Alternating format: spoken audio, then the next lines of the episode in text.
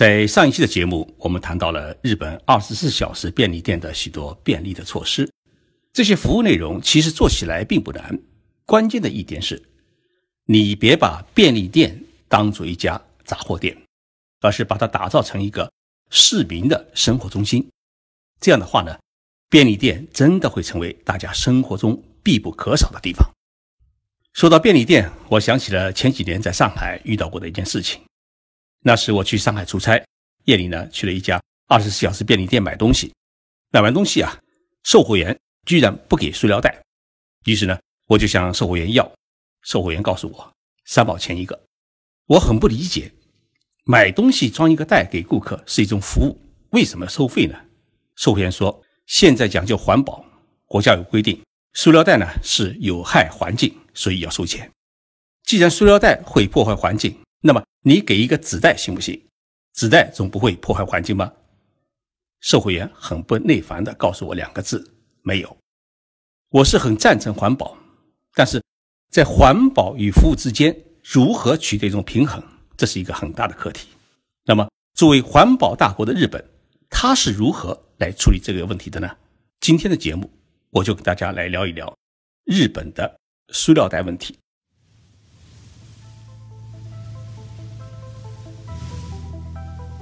任你波涛汹涌，我自静静到来。静说日本，冷静才能说出真相。我是徐宁波，在东京给各位讲述日本故事。少用塑料袋保护环境啊，并不是我们中国独有的一个环保政策。早在十年前，日本政府就开始要求商业服务企业呢，从环保的角度出发，减少使用塑料袋。但是呢，政府发出的是一个呼吁，而不是行政命令，因为企业的行为必须要由企业自己来决定，政府是不能下行政命令的。于是呢，日本的一部分超市开始响应政府的号召，实行塑料袋的收费制度。永旺集团是第一家实行塑料袋收费制度的大型超市。对永旺集团啊，大家可能不怎么熟悉，它在中国呢有不少的超市，名叫佳士克。我家附近啊，就有一家永旺超市。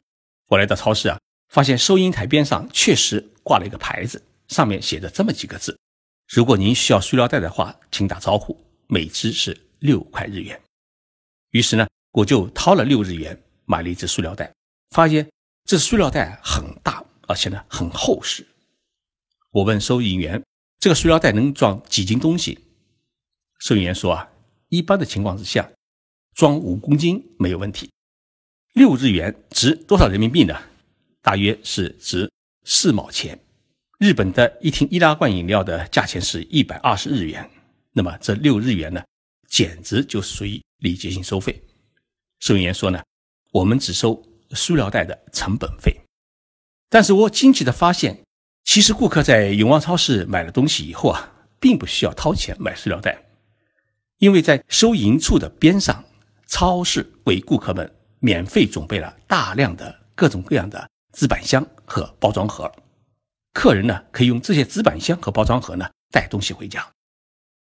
陪同我考察的永旺超市的中村店长告诉我，其实我们向顾客收取塑料袋钱是很惭愧的，因为向顾客提供商品的包装本来是我们应尽的义务。但是呢，现在政府有号召，我们企业也觉得做好环保工作有利于我们的子孙后代。应该是积极响应，所以呢，通过收取塑料袋钱的成本费来鼓励顾客自己能够带袋子到我们店里来买东西，以减少塑料袋对环境的污染。但是呢，我们不能因此而给顾客增加负担，所以呢，我们把店里面的各种纸板箱拿出来，免费提供给顾客使用。这样的话呢，许多顾客不需要购买塑料袋就可以把商品呢带回家。我考察的第二家超市是伊藤洋华堂。伊藤洋华堂在中国啊也开了不少的超市，七幺幺便利店就是属于伊藤洋华堂集团的。只是伊藤洋华堂在北京呢已经是全军覆没，在成都呢却是兴旺发达，而且是超市是越开越多。伊藤洋华堂在塑料袋问题上的做法与永旺集团呢是截然不同。他给顾客呢提供塑料袋，不收取任何的费用，还是完全百分之一百的免费。但是呢，假如你不需要塑料袋的话，超市呢奖励你两日元，也就是说少收你两日元。这样做的目的呢，只是鼓励你自己带袋子来超市买菜，尽可能不用店里的塑料袋。但是，作为伊藤洋华堂，绝对是给你提供足够的塑料袋，用于装东西回家。我考察的第三家店是二十四小时便利店罗森。罗森呢，在咱们中国也有许许多的投资，开了许许多的店。罗森公司呢，专门派了宣传部的人来陪我考察，结果发现，罗森便利店根本就没有实行塑料袋的收费制度。宣传部的森本科长给我解释说啊，其实不仅仅是我们这么做，日本所有的便利店几乎都没有实行塑料袋的收费制度。原因在哪里呢？森本介绍说，便利店与超市不同。便利店的顾客呢，大多数是单身生活的人，家庭主妇呢，一般是不会到二十四小时便利店来。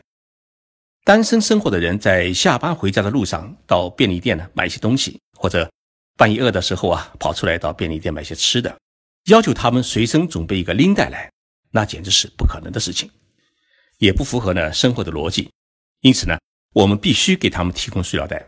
至于我们为什么不收塑料袋的钱？这是因为到便利店来买东西的人呢，一般东西比较少，所需要的塑料袋呢也不是很大，因此，为了一日元、两日元的塑料袋的成本要顾客来负担的话，会伤害顾客的自尊心，同时呢，也会显示我们服务的不周到。我一圈考察下来以后啊，我得出了四点认识：第一呢，日本超市实行塑料袋收费制度，而且是个别超市。目的是为了减少塑料袋的消耗量，以此来减少塑料袋对环境的污染，不是借环保的名义来变相的发财。因此呢，日本超市即使收取塑料袋钱，也是只是收取成本费，不会在塑料袋上面是谋取利益。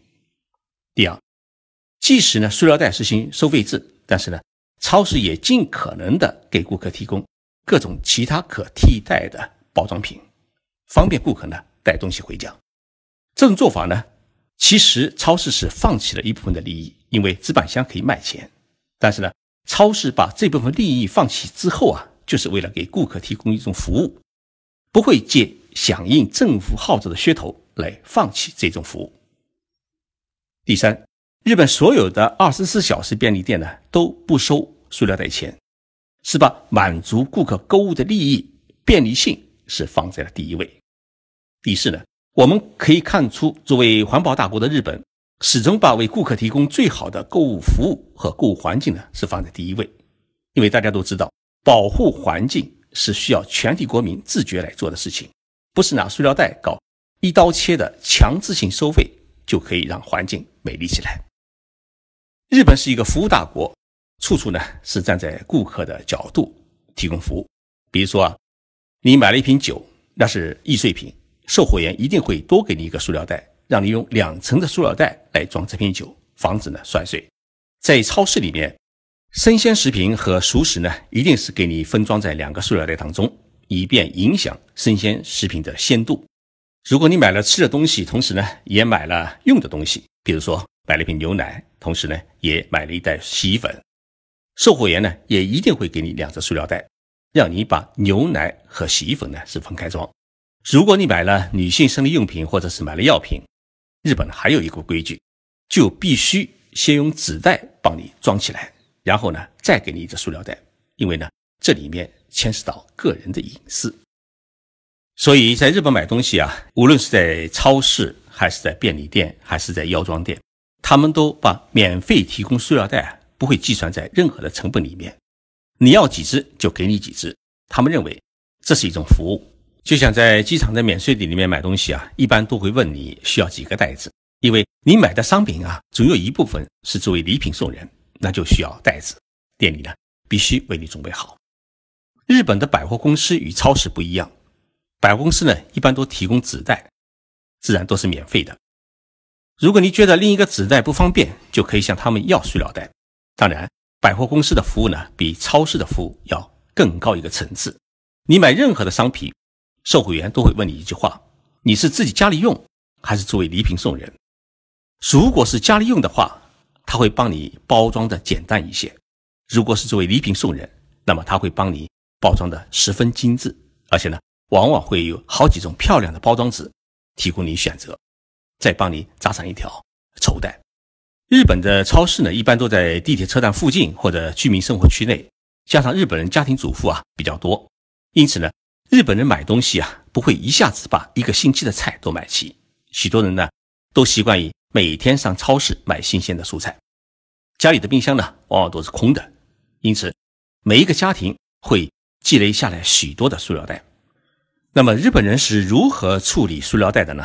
首先啊，日本人用这些塑料袋做垃圾袋，尤其是用于家里客厅和书房的小纸箩。在小纸箩上面呢，先放一个塑料袋，然后呢，把垃圾扔在塑料袋里面。到时候啊，把塑料袋一扎就可以扔掉，也不会弄脏小纸箩。多余的塑料袋该如何处理呢？日本人啊会把塑料袋是一张一张的铺平，然后呢叠起来扎好，在每个星期专门收资源类垃圾的那一天呢，把它放到收垃圾地方，让专门收集资源类垃圾的公司呢把它收走，不让垃圾袋呢半天的到处飞。所以保护环境、爱惜资源，不是单单依靠卖塑料袋就可以解决的，而是需要提高国民保护环境的整体的意识，更不能呢。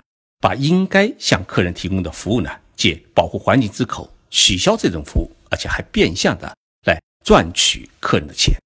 我曾经问过浙江一位做塑料袋的朋友，我说：“你给便利店的塑料袋是多少钱一只？”他回答说：“是一分钱。”那为什么便利店要收三毛钱呢？我觉得这已经不是钱的问题，而是属于良心的问题。有几位听众朋友啊，给我留言说：“徐老师啊。”你总是说日本的好，来变相的贬低中国。说实在，我从来没有过要借日本来贬低中国的想法。我只是觉得，许多方面日本确实比我们做得好，做得合理。他们的许多做法很值得我们的学习。学习别人是需要一种胸怀，尤其是向曾经是我们敌人的日本学习，我们更需要这种勇气。我一直主张，对于日本。我们应该多一点研究学，少一点批判学，因为批判除了满足自己的一种心灵的快感之外啊，没有任何的作用。相反的，你去研究它，才会让我们获得一份经验和一份参考。谢谢大家收听这一期的节目，祝各位周末愉快。